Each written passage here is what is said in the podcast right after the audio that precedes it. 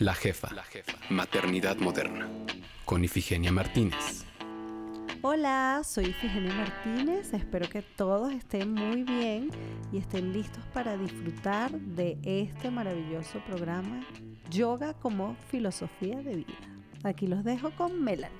Soy una mujer muy apasionada.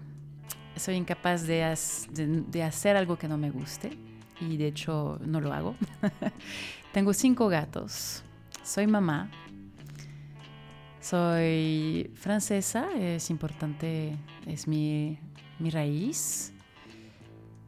Uso la bici todos los días. me considero sumamente mm, afortunada de poder moverme en una ciudad como la Ciudad de México en bici.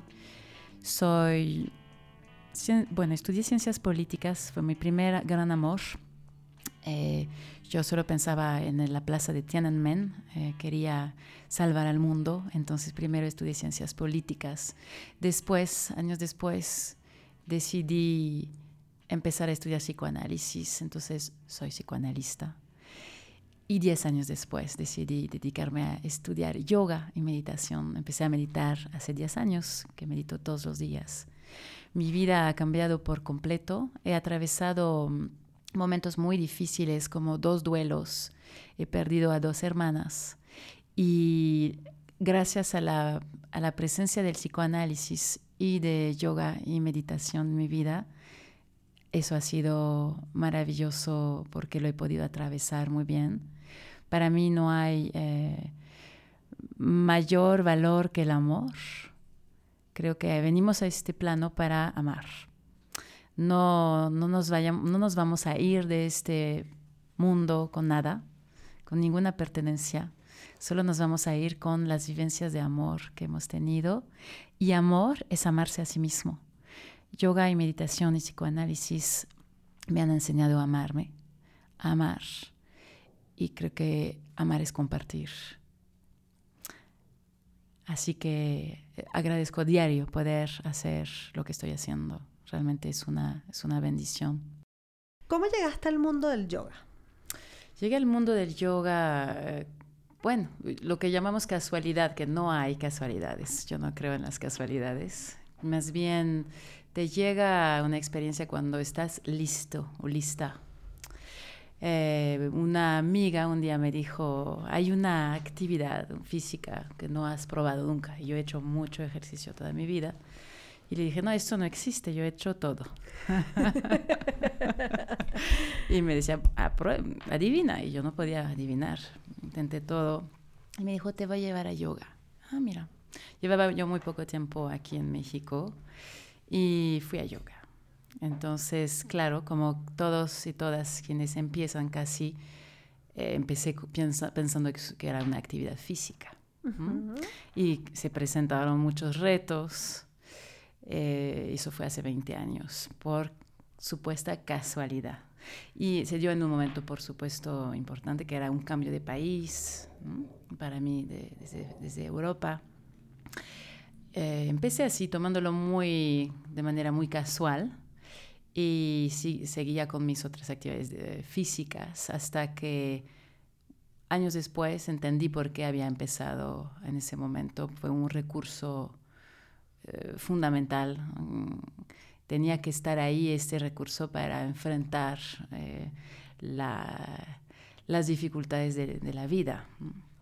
¿Y en qué momento decidiste no, tengo que tomar, o sea, porque la verdad me declaro totalmente ignorante, me imagino que uno se tiene que preparar para ser profesor, tomar cursos, certificaciones. ¿En qué momento dijiste, no, sí, me voy a certificar y, tengo que darle este regalo a la gente? Exactamente, sí, eh, lo has dicho muy bien.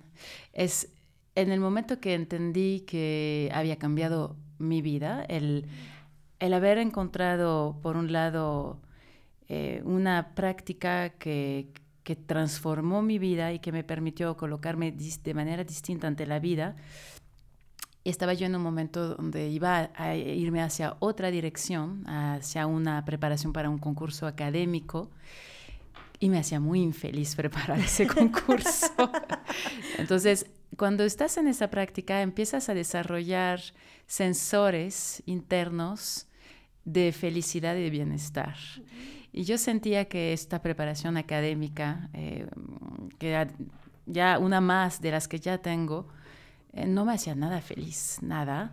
Y decidí, no, es lo que me hace feliz realmente es yoga. Y yo quiero poder transmitir eso porque quiero poder compartirlo. Como todo mi camino de vida ha sido de claramente buscar transformación, desde la transformación política en los derechos humanos hacia después la parte del psicoanálisis, ha sido eh, acercarme cada vez más al, ser, al, corazón del ser. Entonces dije, bueno, claro, eso viene siendo muy lógico. Si yo empecé queriendo cambiar el mundo y cambiar, eh, transformar la sociedad, y ahora quiero entender cómo funciona el ser humano y ahora quiero poder ofrecer a las personas una herramienta sumamente poderosa y voy a, estudiar para ello, me voy a formar. ¿Cómo fuiste entendiendo y viendo los beneficios, o sea, de, cambio? Quiero decir que te hayan llevado ese camino. Sí, eso, eh, claro, eh, justo lo que sucede con yoga es que no lo puedes platicar, lo tienes que vivir. Pasa lo mismo con todos los procesos de transformación que te pueden contar, pero es hasta sentirlo en el cuerpo, en la piel, la transformación. Y una, un, un, parámetro que yo puedo recordar es el miedo. De repente el miedo se volvió completamente como, si, como si el miedo ya no tuviera poder sobre mí. Estaba yo viviendo en una ciudad sumamente peligrosa en esa época. Había balaceras y muertos, amanecíamos, había cuerpos colgados de puentes en Cuernavaca y todos tenían miedo. Y cuando empecé a, bueno, porque yoga y meditación no se, no se distinguen, luego sí, seguramente lo, vamos a hablar, de repente ya no hubo miedo, más practicaba, más estaba metida en mi trabajo de meditación y yoga, menos miedo había cuando todos alrededor estaban aterrados. Es por lo mismo, por ese parámetro del miedo, que yo siempre recuerdo, que siempre que hay una situación difícil en, este país o en donde yo esté, que veo que las personas empiezan a dejarse contagiar por el miedo, que ofrezco eh, meditaciones masivas. Entonces pasó eso con el sismo, donde vi mucho miedo en las personas y ofrecí 100 días de meditación abierta gratuitamente para todos consecutivos. La gente venía a mi espacio a meditar todas las noches. Duró 100 días y funcionó. Eh, las personas me decían es que siento que el aire está más ligero, estoy apudiendo con la realidad recordando que la realidad es una proyección. Pasan cosas, por supuesto, no es innegable, pero como tú puedas aprender tu realidad tiene que ver con lo que tú ves en tu pantalla mental. Y si tú meditas, estás pudiendo em, desagregar este miedo. O purificar ese ambiente, ¿no? Exactamente. Darle un poco de paz. Ya que, que hablabas de psicoanálisis, a mí leí una entrevista tuya que me gustó mucho porque te hace, ah, se las voy a compartir a todos para que la lean así conocen un poco más a Melanie. Eh, y hace como un camino cronológico y me encanta que ahí hablas mucho de la relación entre el psicoanálisis y el yoga. Claro, eso ha sido una sorpresa total para mí porque, bueno, el psicoanálisis es un camino de muchos, muchos años, muchísimo, una gran pasión, uno de mis más grandes amores. Después de las ciencias políticas y los derechos humanos apareció. Y en ningún momento pensé, cuando ya estaba empezando desde el, un lugar más ortodoxo en psicoanálisis, que había posibilidad de, de conectar con algo como yoga. De hecho, es una posición muy poco compartida por los psicoanalistas ortodoxos. Sucedió que cuando entré de, lleno a la meditación, hablando de meditación en silencio, 12 eh, horas al día por más de 10 días, eh, que es un proceso muy poderoso donde uno se desgarra literalmente, se, se desgarra antes de volverse a construir en esos procesos de retiros muy largos, donde no hay forma de escapar. Eh, tú entras a este retiro, dejas todo, celular, dinero, no hay manera de hablar con nadie, de mirar a nadie a los ojos. Todo es por dentro. Cuando comes, comes frente a una pared, eh, meditas así 12 horas al día. Ahí en ese espacio, la primera vez que lo hice, eh, había una posibilidad al día para hablar. Y esa, esa, posibilidad para hablar con un maestro era a las 12 del día. Tú podías ir, y es así todavía, los vipassanas funcionan así, tú vas, puedes hablar y puedes exponer tus dudas. Y yo iba a este espacio, claro, era la primera en apuntarme en la libreta, desesperada y ávida de externar mis preguntas, y me encontré en una postura muy parecida a la postura que yo había ocupado como analizante en el diván. No, claramente no acostada, pero ante un, un guía, alguien que te va a decir cosas muy, muy precisas, muy poco claras a veces, pero unas intervenciones que te van a permitir entenderte, para, digamos, decirlo de, la manera más sencilla posible. Y cuando terminé el primer Vipassana, pensé, voy a escribir un artículo sobre lo que he vivido, que es ese parecido que yo he sentido entre eh, ese dispositivo donde estoy en un análisis con mi analista y el momento en el que voy a externar mis dudas sobre lo que me está pasando, donde estoy muy sola, tiene mucho que ver con la soledad del psicoanálisis y la meditación. Mucho. Este momento donde estoy muy sola queriendo preguntar por qué está pasando ahí.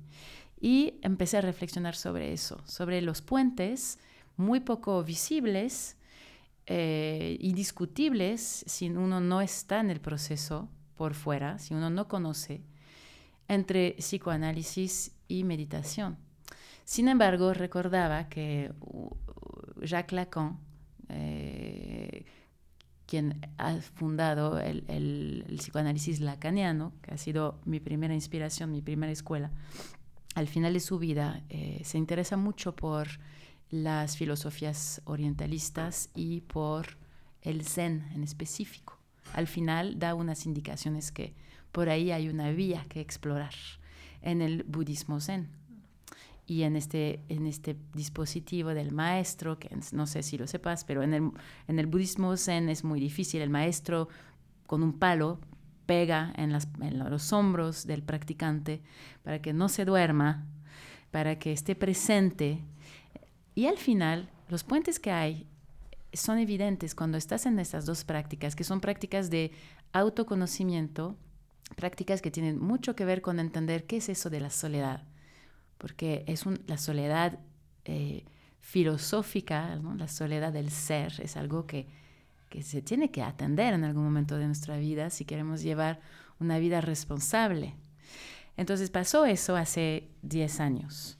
Después, al cabo de esos 10 años, decidí adentrarme más y buscar si había otras personas alrededor mío otros analistas, otros eh, o que estaban pensando lo mismo.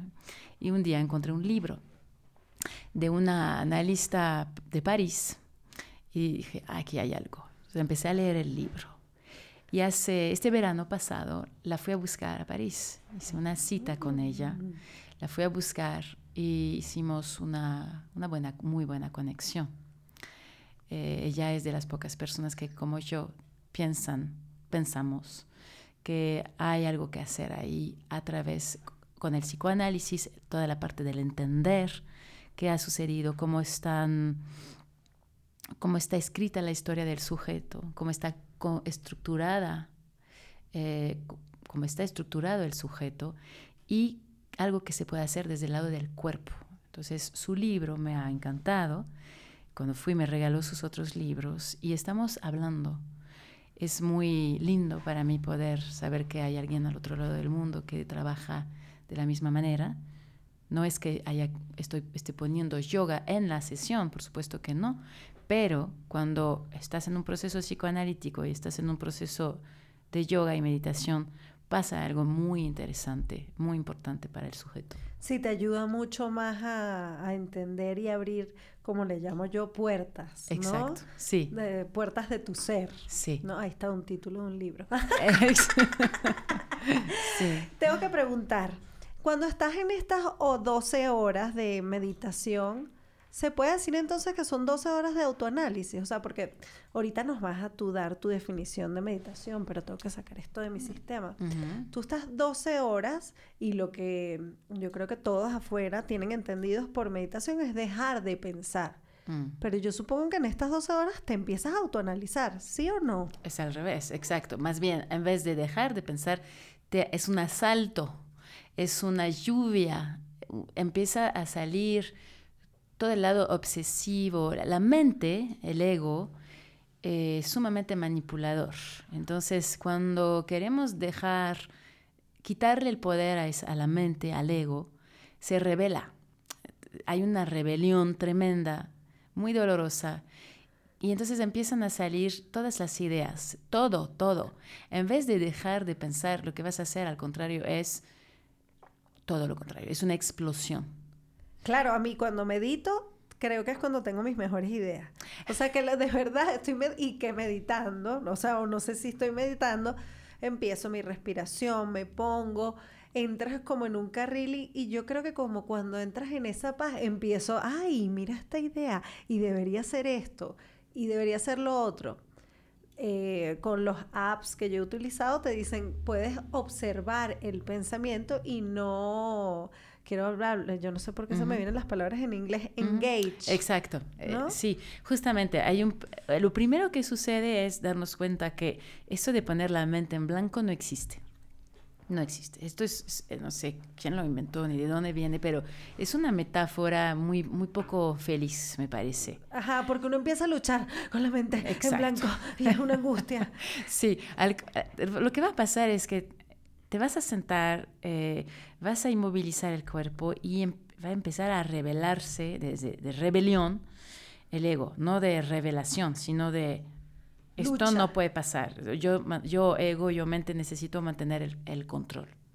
Entonces, claro, van a llegar muchos insights, pero ahí no estás meditando. Todo lo que está llegando son ideas que puedes poner de un lado, poner a un lado. A mí me pasaba mucho que durante los múltiples retiros que he hecho, regresaba a mi, a mi habitación y escribía todo. Y eso no es posible, eso no es permitido. ¿Por qué? Porque no, no se trata de un momento para hacer una meditación cartesiana. Hay una confusión a veces en la meditación cartesiana, que es llamado meditación por Descartes, y la meditación budista. La meditación budista busca justo soltar, soltar. No vas a poner la mente en blanco. Lo que vas a hacer es conectar con la respiración. eh, de manera física, de manera, vas a visualizar una respiración que es circular, que parte de la espalda baja, sube por la espalda hacia la coronilla y exhalas por la parte frontal de tu cuerpo. Las ideas van a llover y las ideas las vas a dejar ir. Lo que les digo siempre a mis alumnos que practican y tratan de aprender a meditar es que esas ideas las vas a dejar pasar como si fueran nubes en el horizonte. No las vas a detener, no las vas a nutrir, no les vas a responder.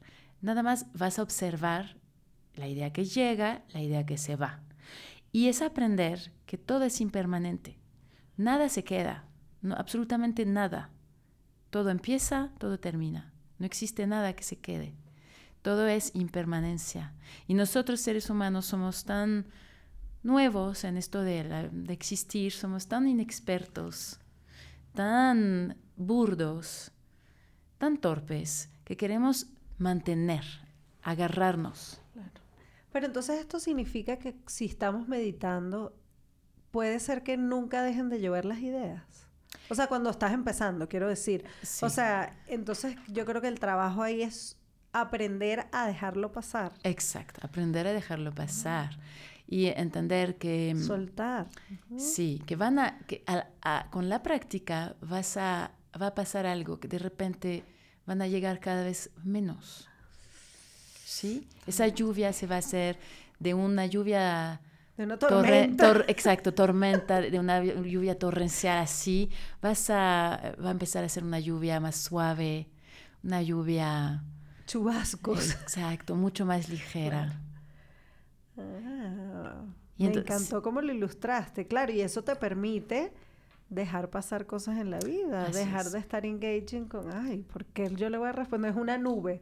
Ahora todo el mundo tiene que pensar en nubes, ¿no? Exacto. Ah, no, esto es una nube, la dejo pasar. Sí, sí, y es, es entender que son esas lluvias de ideas, esas ideas obsesivas muchas veces, son una manifestación del ego, son eh, el, el problema de, de nuestro sufrimiento. Recuerdas que Buda explica, dice muy bien que el, el dolor es inevitable, pero que el sufrimiento es opcional. Opcional. Entonces, nos hacemos seres que sufren, sufrimos porque nos identificamos con nuestros pensamientos. Eh, la- con la práctica diaria de la meditación, empiezas a dar un paso al costado y a darte cuenta que no te puedes identificar con tus pensamientos, que los pensamientos nos pueden llevar a lugares terribles. Sí, terribles, terribles, totalmente. Sí, Lo bueno es identificarlos también. Esto es un pensamiento terrible porque yo me quiero ir por ese camino. O sea, preguntárselo uno, ¿no? Sí, Hablabas de la respiración. sí. ¿Por qué es tan importante respirar? Yo me atrevo a decir que tú me enseñaste a mí a detenerme cuando me viste y tú- yo creo que te, te- te dio algo. Porque me acuerdo que tuvimos que parar y me dijiste, ya, tienes Sí. que aprender a respirar. Es- er, no, sí, exacto, no respirabas. No respiraba, no respiraba. Sí. No exacto. respiraba. Entonces quiero que todos los que nos están escuchando, todos y todas, les digas por qué es tan importante respirar, cuáles son sus beneficios y cómo pueden aprender a respirar. Todo eso. Fundamental pregunta. Bueno, hay varios costa- varias formas de responder tu pregunta.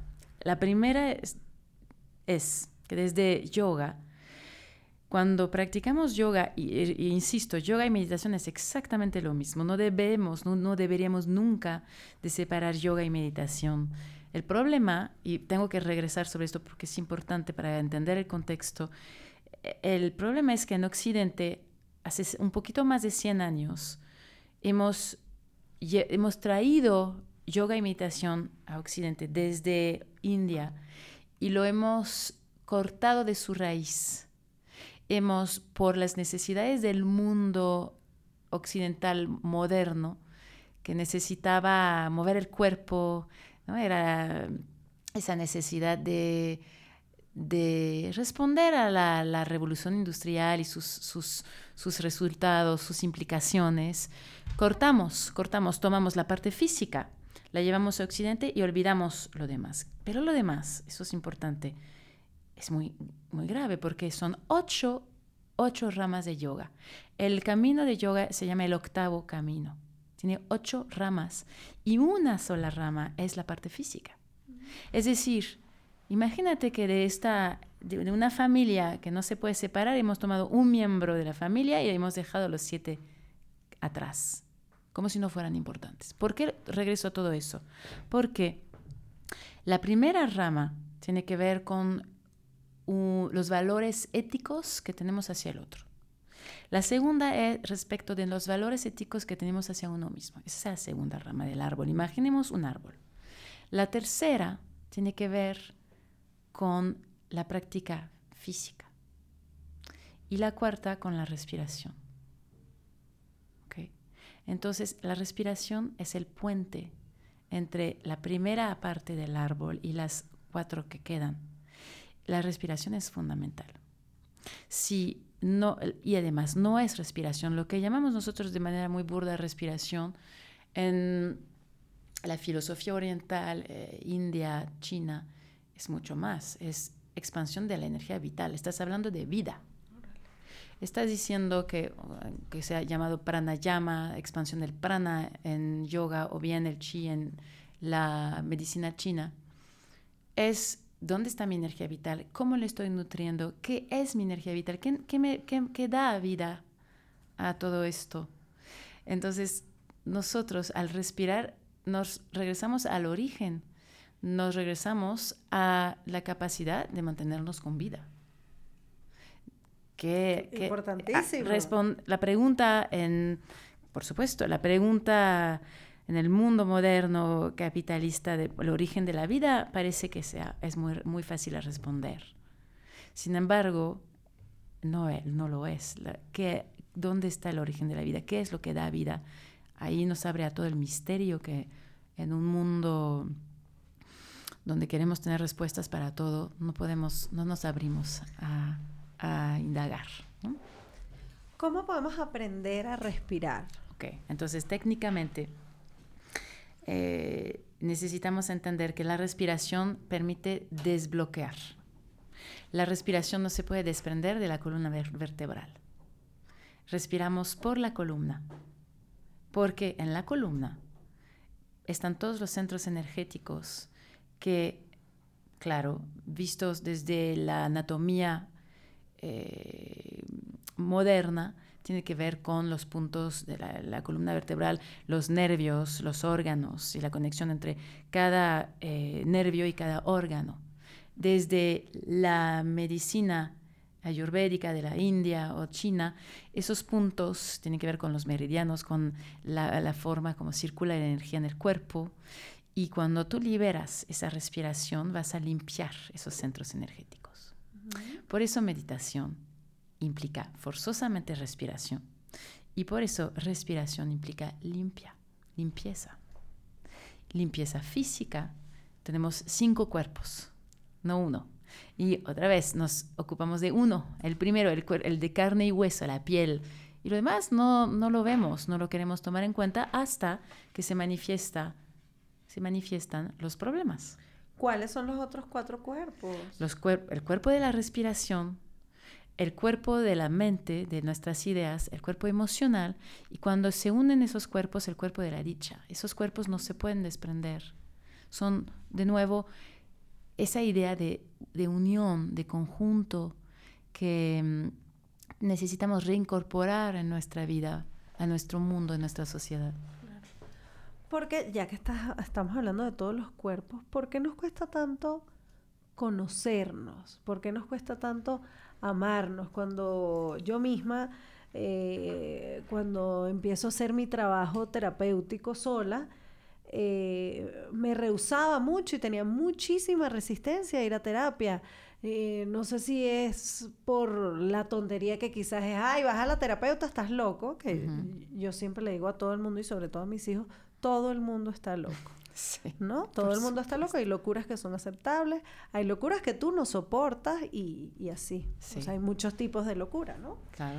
Entonces, ¿por qué? ¿Por qué nos cuesta tanto darnos ese tiempo justo, respirar, conocernos, amarnos, entendernos?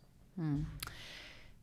Pienso que hay un miedo a romper con las proyecciones de las personas que al final nos han traído al mundo, en primer lugar, nuestros padres. Eh, nuestros padres nos trajeron al mundo y proyectaron sobre nosotros, nosotras, cosas, ¿cierto? Luego la sociedad eh, no está tan a favor de que tú te liberes. Más bien, eres más útil si estás oprimido, si estás eh, cumpliendo con un sistema. Y conocernos implica romper una tras otra las barreras y las, las paredes, eh, las cárceles en las cuales nos hemos encerrado.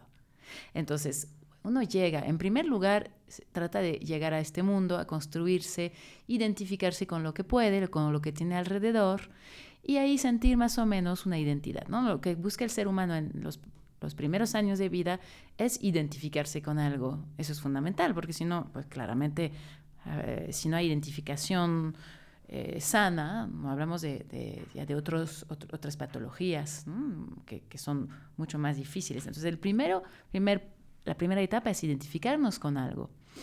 Sin embargo, muchas veces en ese proceso de identificación y de aceptación del principio de realidad, que es muy difícil, ¿cierto?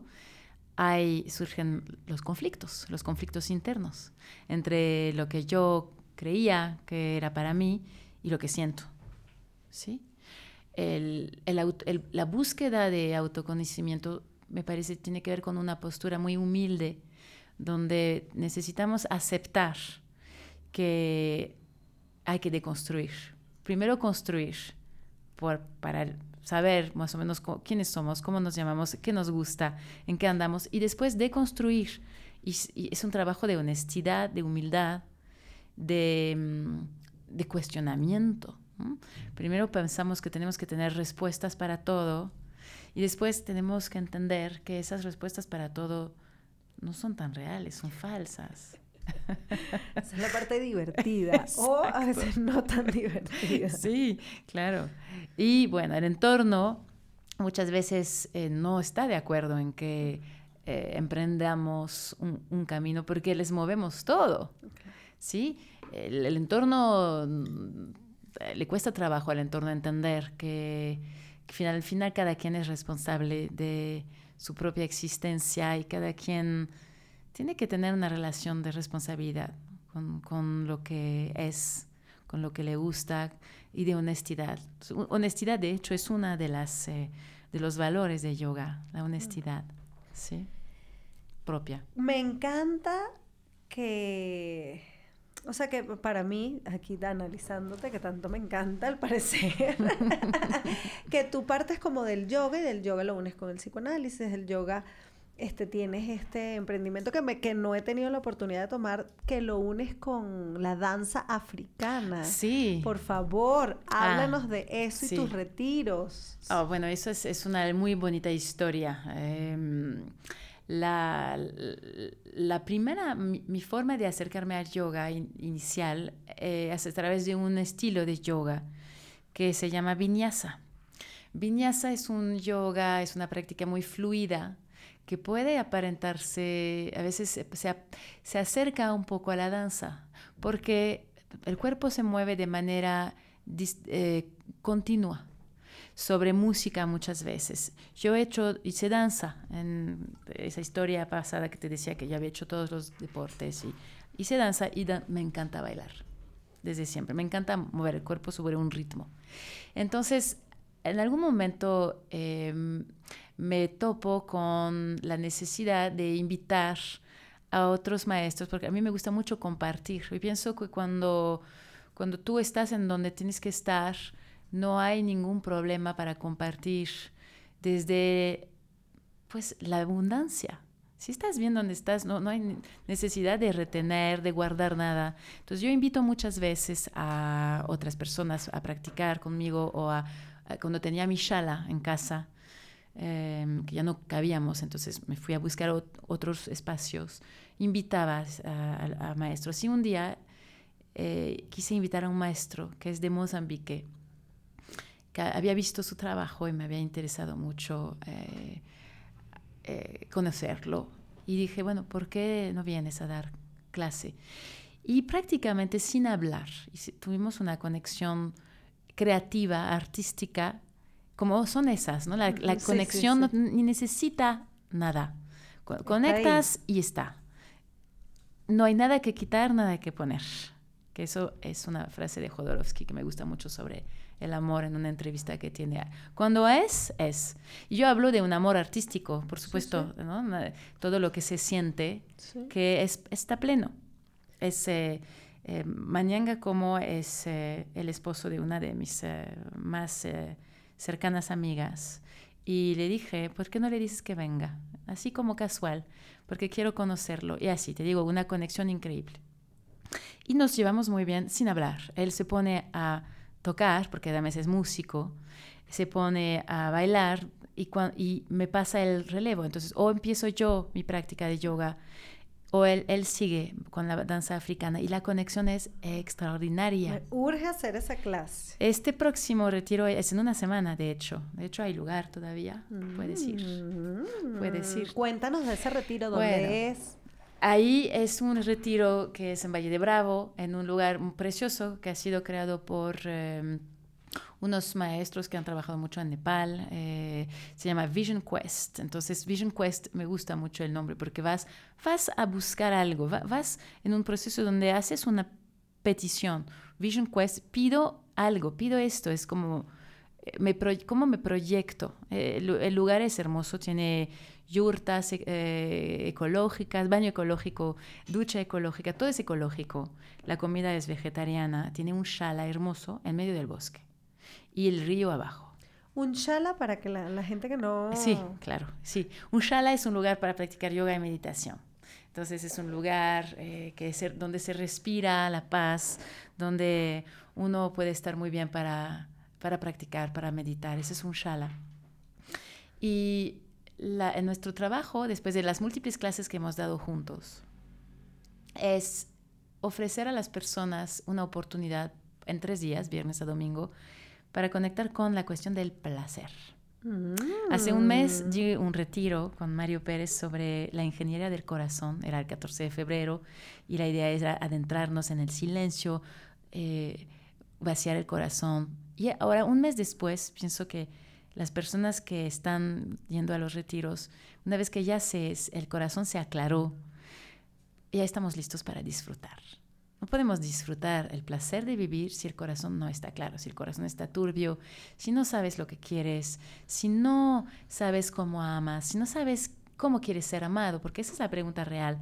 No tanto cómo amas, sino cómo quiero que me amen, cómo quiero ser amada. Para, por mí, en primer lugar, y por el otro. Entonces, el placer de vivir es una, de cierta forma, es un homenaje a, a lo más importante que es saber disfrutar y gozar esta vida puedes creer en la reencarnación, pero necesitas saber cómo disfrutar. El, el, camino de yoga no excluye en absoluto el disfrute ni el placer. Al contrario, creo que, y ni del psicoanálisis tampoco, es saber cómo vamos a disfrutar de vivir en este mundo donde, donde todo se cae, está la catástrofe, está todo. ¿Cómo mantengo... El fin del mundo. Claro, ¿cómo mantengo mi capacidad de gozar? Gozar de la vida. Entonces, gozar de la vida no se puede hacer si estamos desconectados de nuestro cuerpo. Y a través de la práctica de yoga, habitamos, aprendemos a habitar el cuerpo. Lo que me ha gustado en el trabajo con mi hermano Mañanga es, él goza desde otro lugar que es la danza. Él tiene su propio lenguaje, que es la danza, y esa, ese, eh, la danza africana no es tan diferente su, trabajo del mío. Em, además de que, sea africano para mí tiene una especial, una especial importancia porque mi padre eh, nació en África. Entonces mi padre eh, vivió 33 años en África antes de conocer Francia. Y yo tengo mucha, me identifico mucho con África, con el ritmo con, con los valores, con la filosofía, con los cuerpos africanos. Eh, tiene que ver, es como un punto importante respecto del por qué, por cómo, cómo, cómo, es posible que unamos yoga con danza africana. Lo que sucede ahí es eso, es que primero conectamos con la raíz. África es la raíz. venimos todos de África. Es nuestro, nuestro padre, nuestra madre África. Eh, conectar con la raíz en cuanto a la historia y conectar con la raíz en cuanto a em, esos, esos bailes donde pegas la tierra, sientes la tierra, para poderte después elevar a través de yoga hacia un trabajo más espiritual. Ese es el lazo. Wow. Y los tres días entonces haces yoga, danza y meditación. exacto. Sí es un, una, un camino, cada retiro es un viaje. Partimos de un punto y eh, llevamos, vamos juntos, ¿no? llevamos a los practicantes y también hay una transformación para el maestro, siempre pasa alguna experiencia. Eh, uno, yo no soy la misma después de un retiro, he, aprendido algo, algo me ha atravesado. Es eh, partir desde ¿Cómo llegamos a un retiro? ¿Qué nos está pasando en este momento? Analizar esto y entregarse porque estamos desconectados del mundo. Yo pido que los celulares prácticamente se mantengan apagados. No hay celular en el shala. Nos damos un, un respiro. Y ahí es gozar, porque la danza es gozosa. La práctica de yoga busca eso también, busca el poder disfrutar de la vida a pesar de todo. ¿Dónde pueden encontrar información si alguien ya se prendió, ya quiere ir Ah. al, al retiro? Claro, en mi Instagram, eh, ahí hay una conexión directa con, para incluso reservar el, el espacio. Eh, en mi página web también, ¿Cuál es? que es www.vinyasayogajustintime.com. Es un poco eh, complicado entender que Justin es Justine Time. Entonces, Vinyasa es B chica, I-N-Y-A-S-A, eh, yoga, Y-O-G-A, Justin, J-U-S-T-I-N-E, time.com. Y así también es tu Instagram. Así es mi Instagram, así es la página web también en Facebook. O sea, hay una página Facebook con el mismo nombre, Vinyasa Yoga. Justin Los Time. tres son iguales. Exacto. ¿Algo más que quieras compartir con las personas que nos están escuchando antes de terminar nuestra hermosa conversación? Oh, pues que yo creo que lo mejor que puedes hacer hoy en día en, un mundo tan, complejo em, es darte la oportunidad de probar una práctica de yoga donde em, se une el trabajo espiritual con el trabajo físico entender que yoga es esto, yoga son las ocho ramas, no es solo el aspecto físico. Claro que nos hace muy fuertes, nos pone muy guapos, no importa eso, ¿no?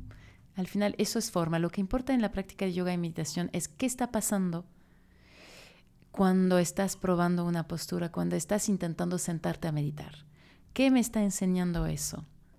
Y ahí caen 20 que son transformadores. Para siempre. Entonces, si te quieren contactar por cualquiera de estas tres vías, te Claro. escriben sin problema. Por supuesto, sí, sí, sí, sin problema. Si quieren hacer tus clases de yoga. Claro, ahí está, reservación en línea. eh, hay clases todos los días, de lunes, lunes, eh, martes, miércoles, jueves, viernes y sábado, no, porque estoy en el consultorio, y domingos. Domingo, mañana a las 11 de la mañana hay clase. Todas las clases son temáticas, siempre hay un, una- un aspecto filosófico, siempre hay una cuestión que yo dejo para que reflexionen, que se lleven a casa. Porque, claro, yoga empieza cuando salimos del tapete o del zafu, que es el cojín de meditación. Ahí está, yoga, afuera. Uh, me encantó. Te voy a hacer una serie de preguntas Claro. que le hago a todos mis invitados. Contestas lo primero que te venga Muy a bien. la cabeza. Eh, Eso es una práctica psicoanalítica de iniciativa hacia Freud. Lugar para comprarle ropa a tu hija. Mm, bueno, eh, diría yo, un lugar que respete la belleza interna de la mujer, donde no haya ninguna exigencia que venga de fuera. Me encantó esa respuesta. Comida favorita. Tu comida favorita. Japonesa. Lugar para pasear los fines de semana. El parque, si no es la playa. Ay, la playa. ¿Qué le pones para el lunch a tu hija? Eh, le pongo varía, varía, fruta, sándwich, lo que le gusta a ella, dependiendo. Del humor, ¿no? Esquites, le encantan los esquites, pero no le puedo dar diario esquites. Libro, película o serie que nos quieras recomendar. Para, de- bueno, dependiendo de, supongo que de la, mm, de la temporada, pero actualmente estoy terminando de ver Sex Education. Mm, está buena, ¿no? Está buena, me gusta, me gusta. Y la- la- la his- el chiste sobre esto es que una amiga me la recomendó para mi hija. Me dijo, tienes que decirle porque es adolescente. Y yo llegué toda fresca con ella, que tiene 13, y le dije, oye, me recomienda mi amiga que veas esto. Y me dice, mamá, la vi hace meses. Por eso me puse a verla yo. Dije, a ver, ¿qué ha visto? Y bueno, de repente me voy, me caigo de la silla mm, cuando... Pero bueno, ya está muy in- informada, está Sí, muy bien. El poder es información. Mejor es saber que no saber. Y por supuesto, y me encanta porque es británica, yo tengo toda una historia con Inglaterra, entonces, me gusta mucho esa. Y bueno, hay, hay otras más, ¿no? Pero esa sería la de hoy. Si pudieras escoger en qué época vivir, ¿cuál sería? Hmm, sería mm, una época donde podamos mirarnos, hombres y mujeres, donde entre nosotros no haya más manejo de poder. Eso sería. ¿Tienes algún ritual que disfrutes hacer? Meditar. Meditar es sagrado. Nada, nada ni nadie no, no se puede interponer entre mi meditación y yo. Me falta llegar ahí. ahí voy, ahí voy. Palabra que describe la realidad de este último mes. Exploración. Yo caos. Melanie, muchas gracias por venir. Me encantó esta conversación. Creo que aprendí mucho más, que siempre es bueno aprender algo más. Muchas gracias, un placer estar aquí que contigo. Eh, fue una experiencia sumamente disfrutable para mí. Qué bueno que la disfrutaste. Y a ustedes, muchas gracias por escuchar. Bye bye. La jefa. La jefa. Maternidad moderna. Con Ifigenia Martínez.